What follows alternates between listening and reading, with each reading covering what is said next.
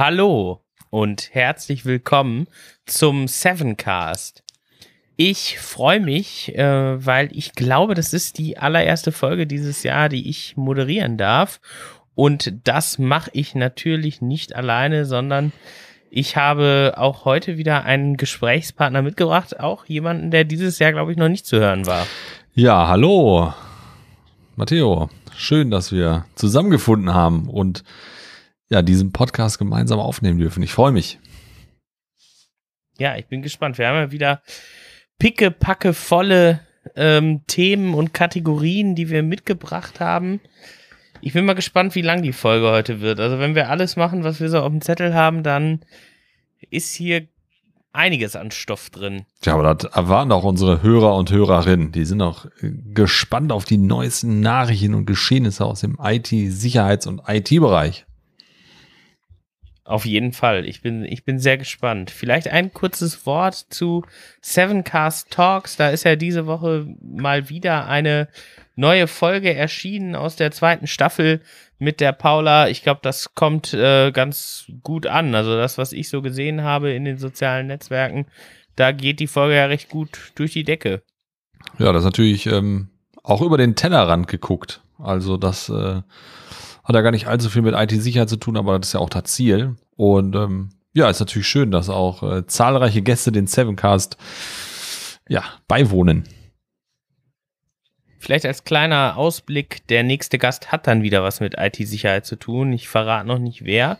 Der nächste Gast ist aber wieder ähm, jemand aus der IT-Sicherheitsbranche.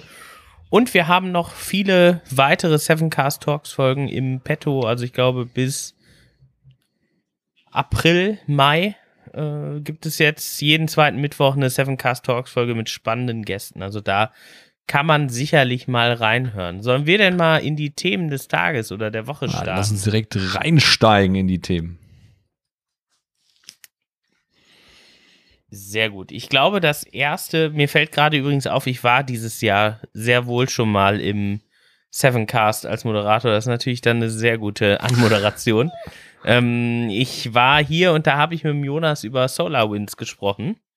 Und da bezüglich SolarWinds hat heute, also wir nehmen jetzt Donnerstag auf, ein Mitarbeiter der Firma Trustwave drei sich weitere Sicherheitslücken entdeckt in dieser Orion-Plattform, die für den Breach verantwortlich war.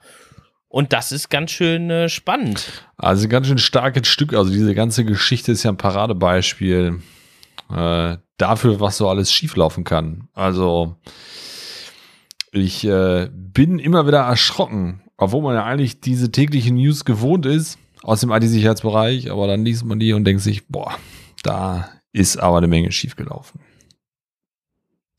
Ja, und ich muss auch noch mal sagen, ich kannte SolarWinds, bevor das so aktiv wurde, überhaupt nicht. Ich wusste, und so richtig weiß ich auch immer noch nicht, was genau die machen. Das ist irgendwas mit, das hat was mit Windows zu tun, aber mehr weiß ich nicht. Vielleicht kann uns das ja einer unserer Zuhörer oder Zuhörerinnen mal so richtig kurz und knackig erklären. Dann greifen wir das beim nächsten Mal auf. Ähm, weil ja, wir sind ja aus der Sicht der OS 7 mit SolarWinds noch nicht in Berührung gekommen. Wahrscheinlich sind wir dafür einfach zu klein oder wir setzen einfach nicht auf das Betriebssystem Windows. Vielleicht hat das beides damit zu tun. Ja, spannend ist auf jeden Fall, dass äh, die Firma SolarWinds immer noch keine Ad Advisories veröffentlicht hat. Also wenn, wenn du großer Hersteller von Software bist und es wird eben so eine Schwachstelle gefunden, dann veröffentlichst du ja eigentlich ein Advisory. Also das heißt, du gibst deinen Kunden einen Fix mit an die Hand oder erstmal die Information, dass da was gibt.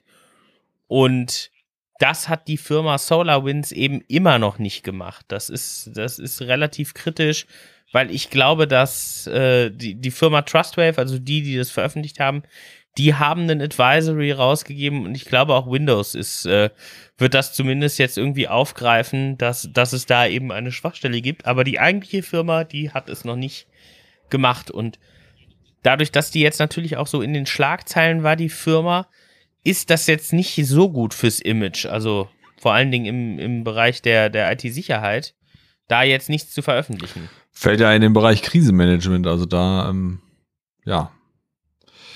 Fällt mir so ein bisschen ein hier, wie heißt nochmal die amerikanische Schufa? Wie heißt sie?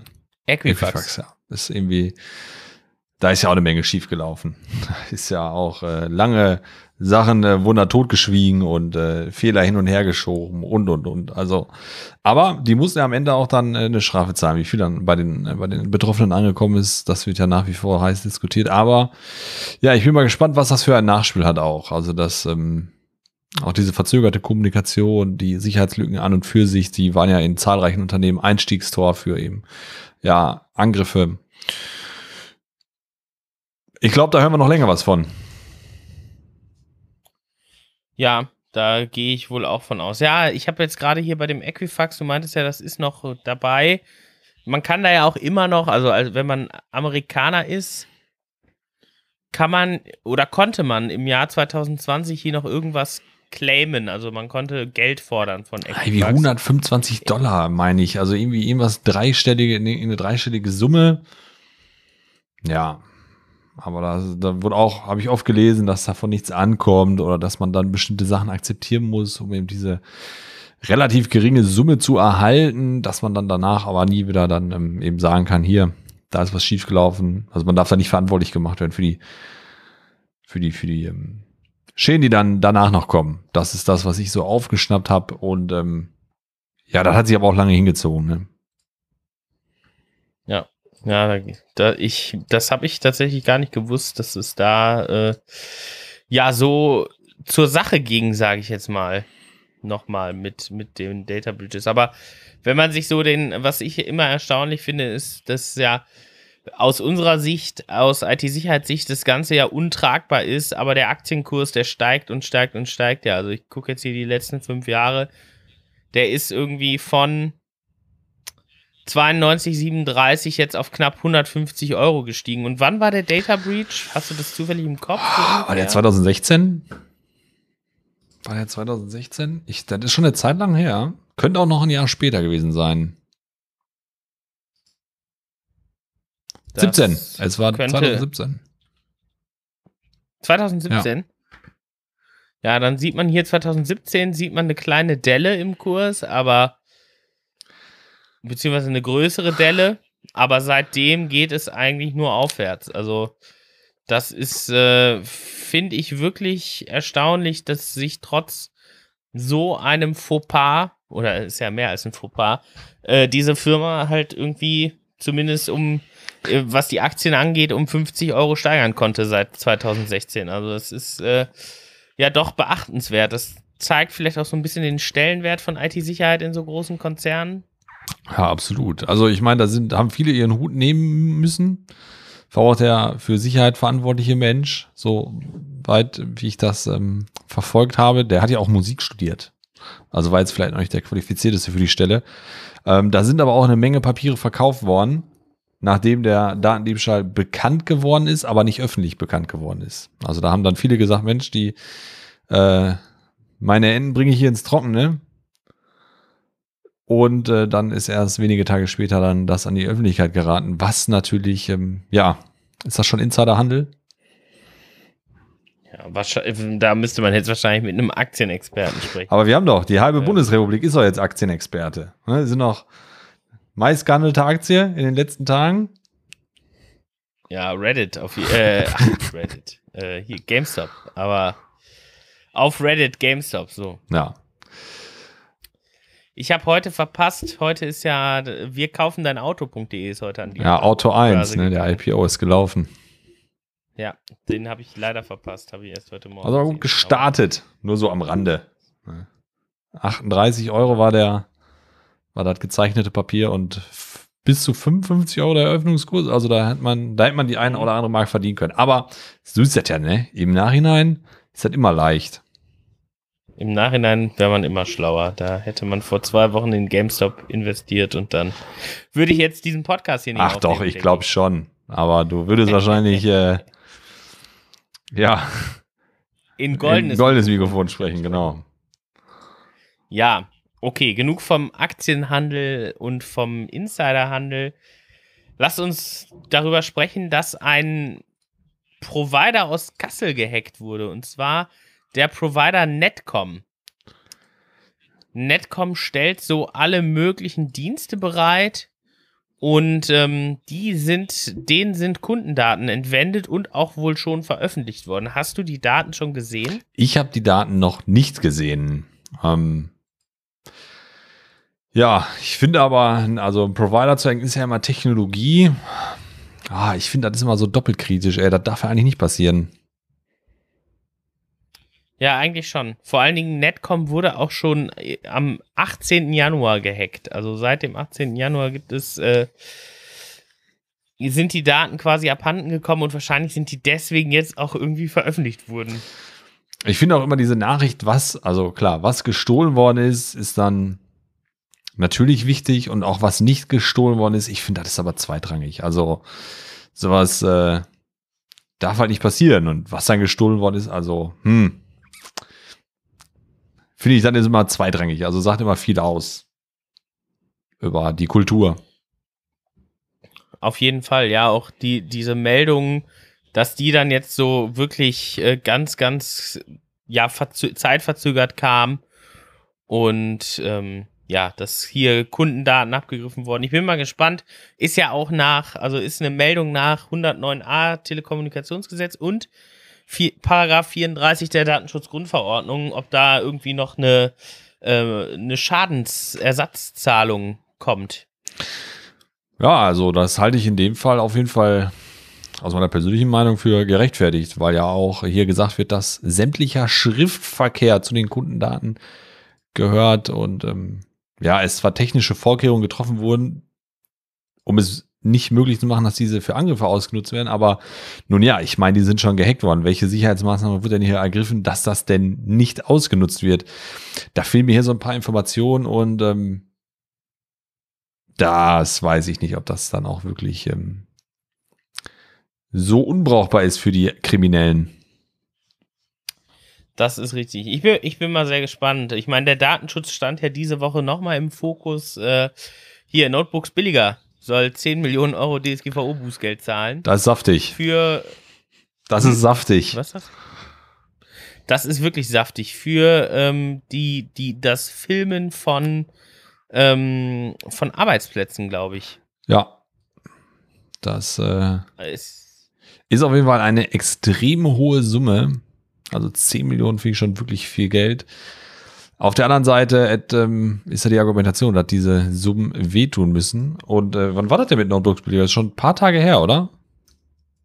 Ja, es ist ein paar Tage her, aber äh, ich glaube 11.01. oder sowas. Mhm. Und äh, da geht es ja irgendwie um Videoüberwachung und Notebooks billiger sagt, wir haben das gemacht, äh, weil die Versand- und Logistikunternehmen sind und das einfach Standard ist, um be beschädigte Ware ähm, ja, zu, zu sichten. Und ich glaube, die, die legen jetzt Einspruch gegen den Bußgeldbescheid ein.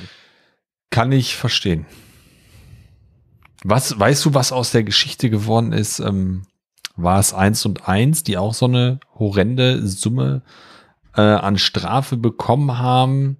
Ähm, da ging es um die, dass Daten herausgegeben worden sind, personenbezogene, die nicht hätten herausgegeben werden dürfen. Da war doch auch war doch auch 10 Millionen, das war auch eine sehr hohe Summe.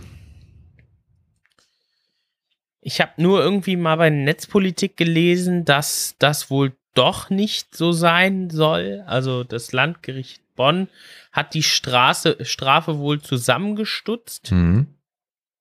Ähm, das, das war irgendwie bei, bei Netzpolitik. Und ähm, ja, jetzt hat, glaube ich, vor zwei Wochen hat der Bundesdatenschutzbeauftragte dann, glaube ich, dieses Urteil auch akzeptiert. Und äh, ich weiß aber jetzt gar nicht, wie viel Bußgeld jetzt gezahlt werden muss eigentlich. Also es sind auf jeden Fall nicht mehr diese 10 Millionen. Hm, es ist geringer. Okay. Ach, doch. Hier, um 900.000 Euro. 900.000 geringer oder 900.000 Euro hoch? Also insgesamt 900.000 Euro müssen die bezahlen. Okay. Da hat sich ja der Aufwand aus Unternehmenssicht ja schon gelohnt. Ja, 90 Prozent, ne? Also. Ja.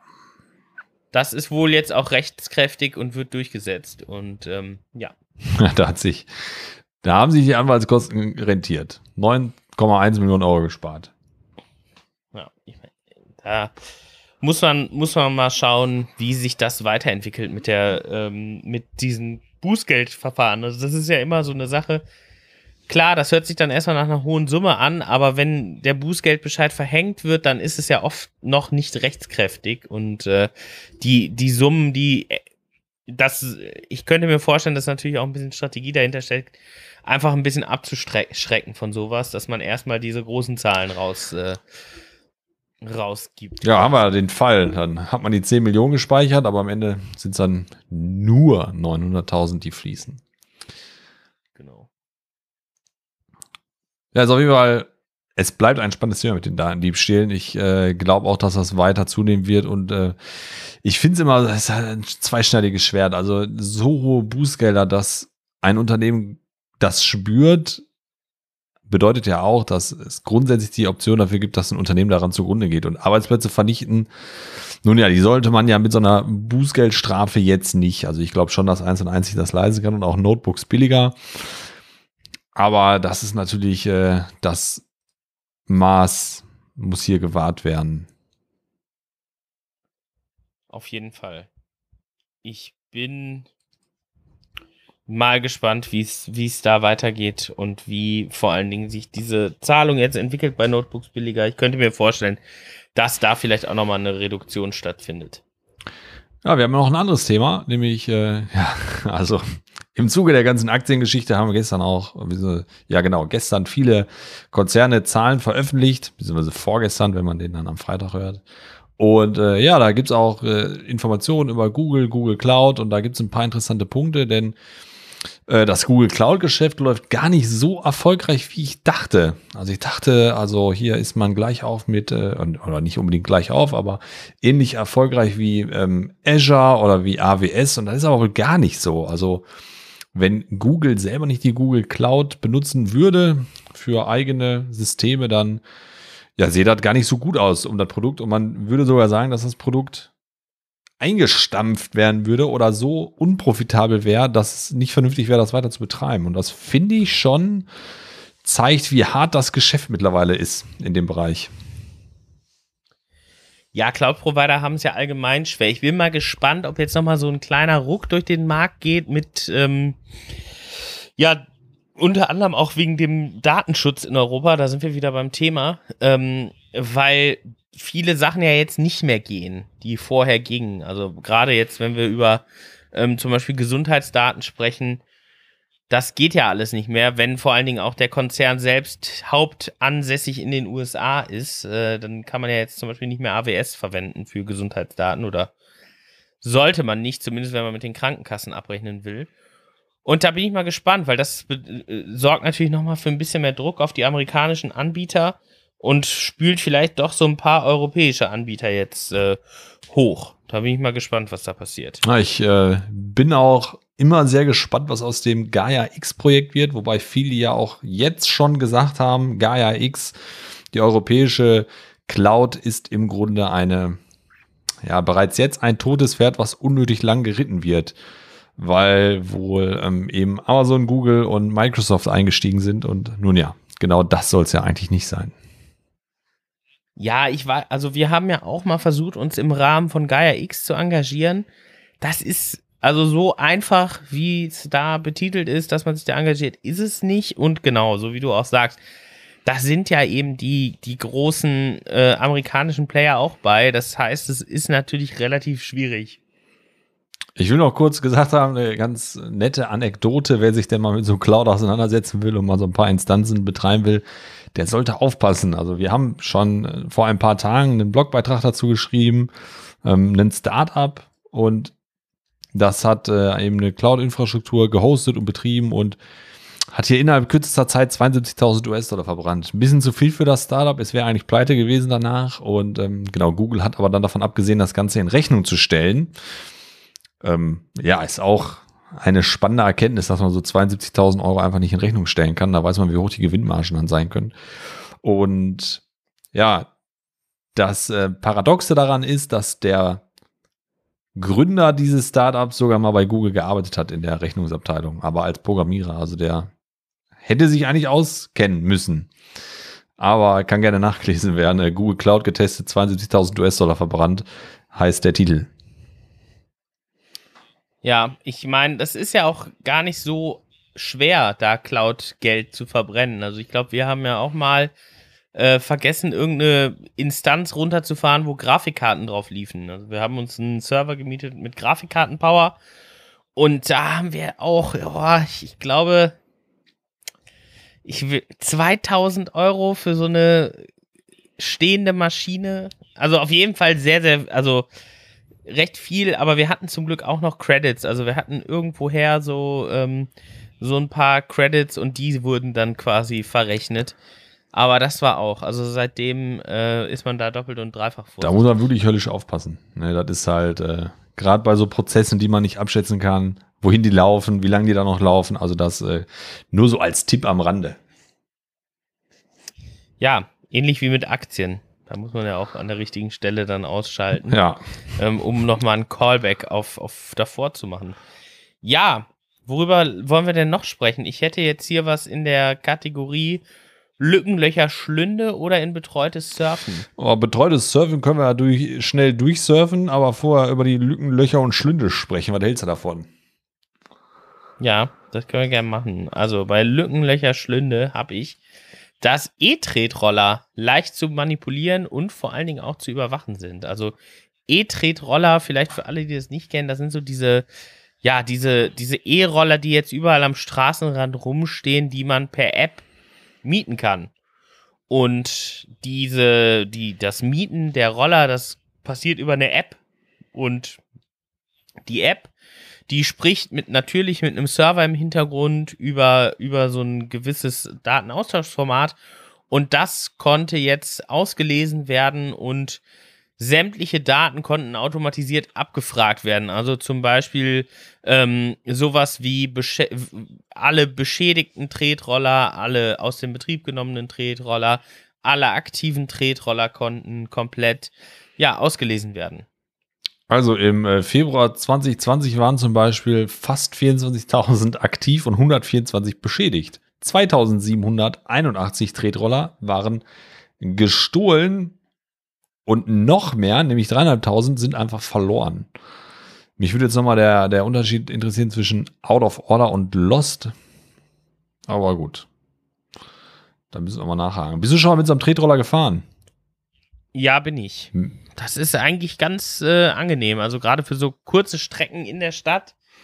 Ähm, oder wenn man jetzt irgendwie sonst mit der U-Bahn dreimal umsteigen müsste, dann ist das recht angenehm. Aber es ist natürlich so, man könnte es auch laufen. Also diese Kritik, dass man halt nicht Autos quasi abschafft, sondern eher Fußgänger nochmal quasi motorisiert, die ist schon irgendwo verständlich. Ähm, ja, aber das, das ist ja jetzt auch eine der Erkenntnisse, ähm, diese Roller funktionieren auch per Bluetooth und über Bluetooth kann man vorbeifahrende E-Roller einfach abschalten. Das ist natürlich blöd, wenn das im fließenden Verkehr passiert. Ich würde sogar sagen, das ist ziemlich gefährlich.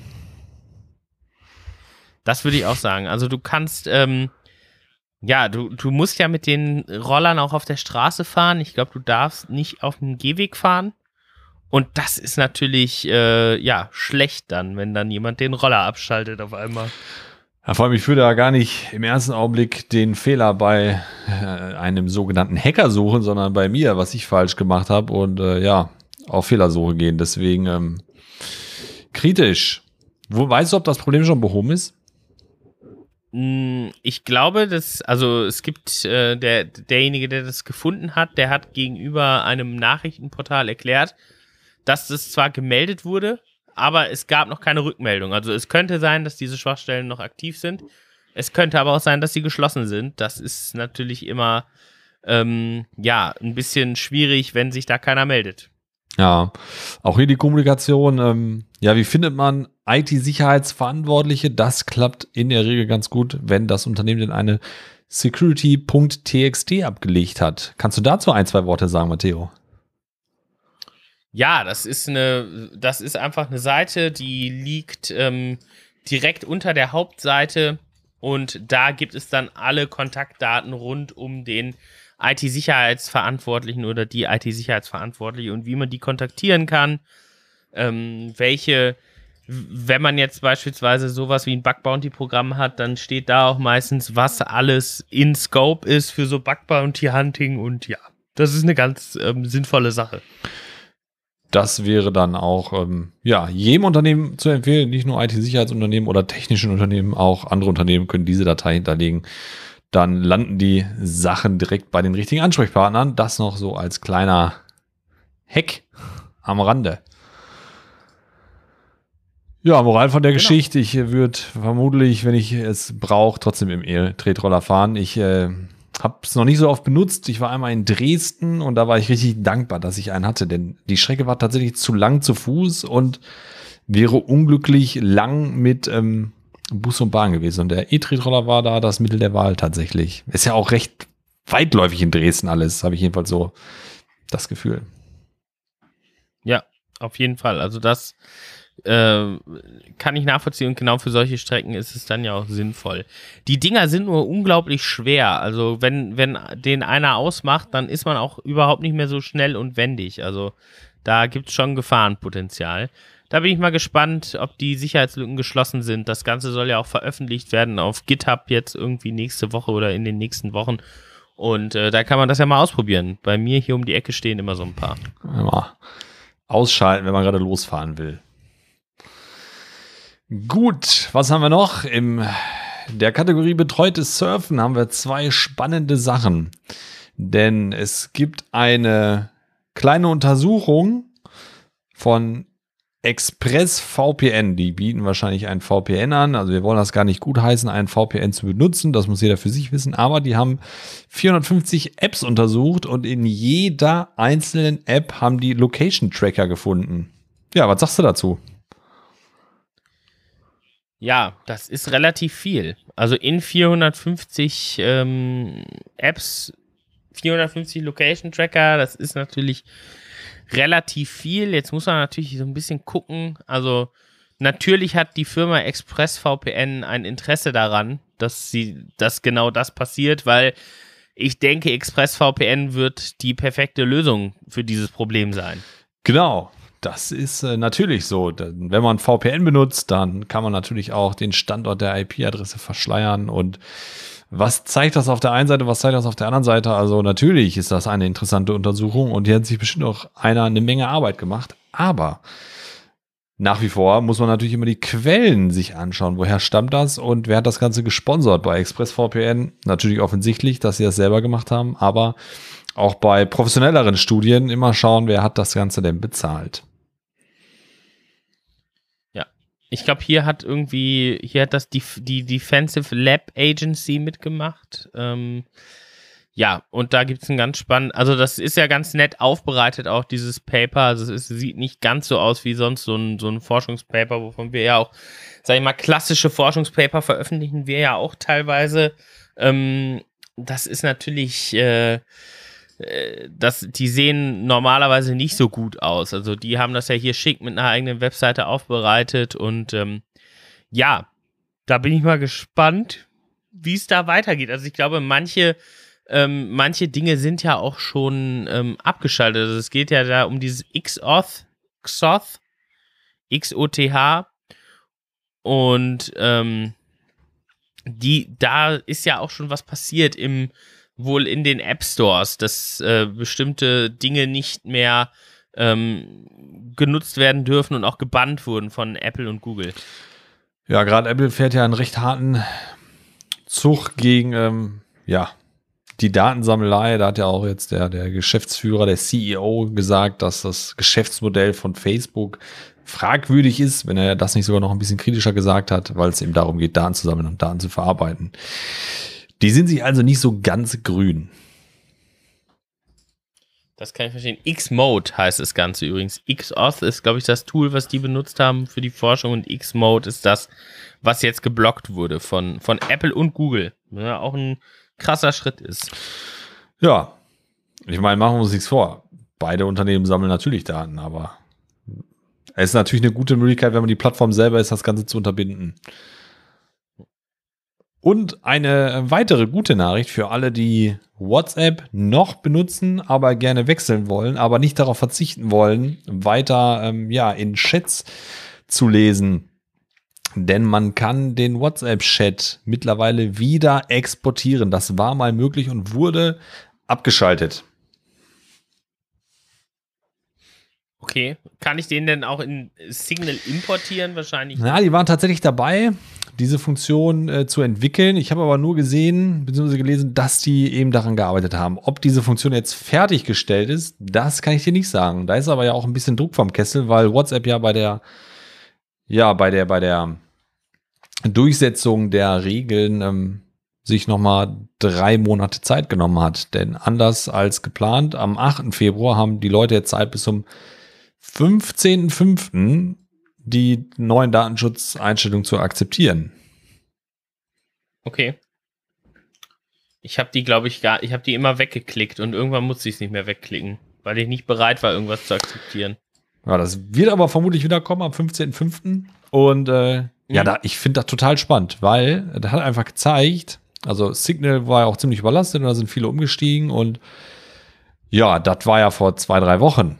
Und also bis zum 8. Februar, also jetzt in drei, vier, fünf Tagen, ähm, wäre da bestimmt noch mal einiges abgewandert. Und deswegen, ich habe da jetzt auch so einen Community-Kanal bei, äh, bei WhatsApp, wo einfach, ja, die versuchen, die Leute zu besänftigen, dass sie halt ruhig bei WhatsApp bleiben können. Meine Empfehlung ist ganz klar, schaut euch mal Signal an, ist ein super Messenger, ist kostenfrei, wird, ist ja kostenlos, wird finanziert von Geldern, die eben im großen Maße von einem ehemaligen WhatsApp-Gründer bereitgestellt werden. Der ist ja mittlerweile raus aus der Geschichte bei Facebook auch. Und der hat da 50 Millionen reingebuttert. Also die können sich da eine Zeit lang durchfinanzieren. Und äh, wenn ihr aber unbedingt Geld ausgeben wollt, Threema ist auch ein klasse Messenger. Ja, ich glaube, bei, bei Signal arbeitet ja gerade an einer Möglichkeit da, sich auch quasi unabhängig von der Telefonnummer hinzuzufügen. Wobei das ja ein altes Problem ist. Also das Problem ist ja da Contact Discovery, also wie erkenne ich, dass ich Leute kenne quasi und da ist die Telefonnummer halt einfach das große Ding, aber da arbeiten die halt gerade mit Hochdruck dran, dass es da jetzt irgendwie die Möglichkeit gibt, sich zum Beispiel wie bei Threema mit so einem Pseudonym gegenseitig zu identifizieren. Ja, ich habe auch versucht, viele dazu zu motivieren, zu wechseln und ähm, das habe ich auch tatsächlich geschafft bei einigen. Also es gibt jetzt mittlerweile einige mehr aus meinem Freundes- und Bekanntenkreis, die jetzt Signal benutzen. Aber ein Totschlagargument von einem guten Freund war, ähm, dass er sich nicht zutraut, die Fußballmannschaft zu migrieren. Und das kann ich verstehen. Ja, das kann ich auch verstehen. Ich bin, ich, ich bin mal gespannt, ob sich da aber noch was tut. Also wenn die Regeln dann auch effektiv werden, dann könnte ich mir vorstellen, gibt es nochmal einen eine große Abwanderung. So, 33 Minuten haben wir. Sollen wir die Abschlussfrage stellen? Hau raus. Ja, und da muss ich jetzt ein bisschen auf, ausholen. Also, es gibt einen, äh, ein interstellares Objekt, das hört auf den Namen Oumuamua. Oumuamua, so. Und ähm, da hat jetzt ein bekannter Astrophysiker gesagt, dass dieser Komet wohl ähm, ein kein Komet ist, sondern außerirdische Technik. Und deswegen, also das ist jetzt die Hintergrundgeschichte, wie ich auf meine Frage gekommen bin. Das habe ich nämlich eben gelesen. Ähm, gibt es außerirdisches Leben und was sagst du einem Außerirdischen als allererstes oder was zeigst du einem Außerirdischen, ähm, wenn der fragt, was machen Menschen denn oder was sind denn Menschen? Also, ja, das sind ja mehrere Fragen direkt auf einmal, ey. Da habe ich mich eigentlich auf eingestellt. Klar. Da muss ich erstmal jetzt nachdenken. Also, ob ich glaube, dass es aus, außerirdisches Leben gibt, ich bin der festen Überzeugung. Denn ich kann mir einfach nicht vorstellen, bei der Größe des Universums, dass wir die einzigen sind, die es in der Zeit zu Leben geschafft haben. Also ich glaube, so groß wie das Universum ist und so viele Gelegenheiten, wie es da gibt, äh, glaube ich, gibt es da außerirdisches Leben. Wie weit die sind, das kann ich natürlich nicht einschätzen. Ich kann mir auch gut vorstellen, dass die sich einfach denken, Mensch, die sind noch nicht weit genug, wir bauen noch keinen Kontakt auf. Kann ich mir vorstellen. Beides aber gruselig. Also die Vorstellung, dass es kein anderes Leben gibt, finde ich gruselig. Und die Vorstellung, dass es Leben gibt, finde ich auch irgendwie gruselig. Also egal. Äh, wer da welcher Meinung ist. Ich finde irgendwie beide Vorstellungen gruselig. Was ich denen zeigen würde, als erstes ist mir gerade der Toaster eingefallen. Und zwar der mit zwei und vier Schlitzen. Dass man einfach, also würde ich den vermutlich zeigen, dass es, dass wir Nahrungsmittel nehmen und die in so einen Schlitztoaster packen und darauf warten, dass er heiß wird, rauskommt, den mit Leberwurst bestreichen, den ein bisschen liegen lassen, dann schmeckt er nicht mehr und dann machen wir uns noch einen. Finde ich spiegelt ganz gut wieder, wie die Menschheit so drauf ist. Mhm. Ja, das ist eine gute Antwort.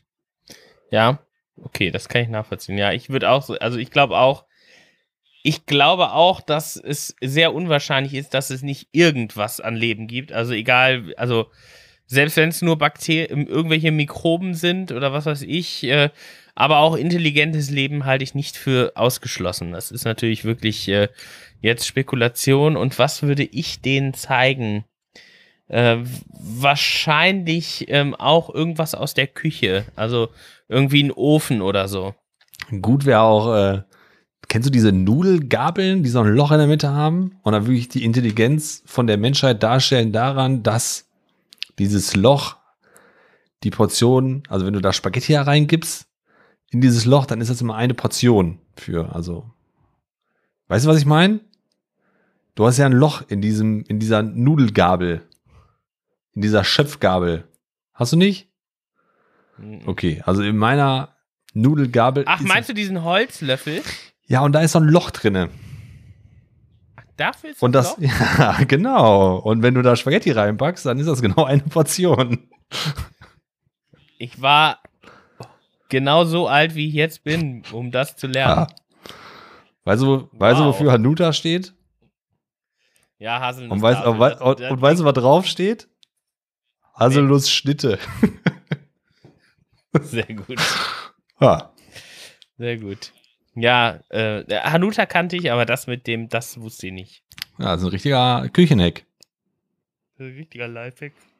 Das könnte man denn auch Ja. zeigen, ne? Um mal zu, also um zu zeigen, wie klug wir sind hier. Jo.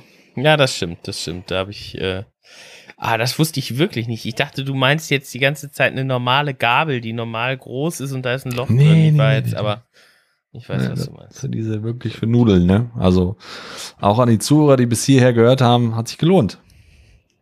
Sehr gut. Ja, ich habe ich hab was gelernt. Gut, sollen wir das, sollen wir das Projekt Sevencast jetzt für diese Woche beschließen? Beschließen wir's.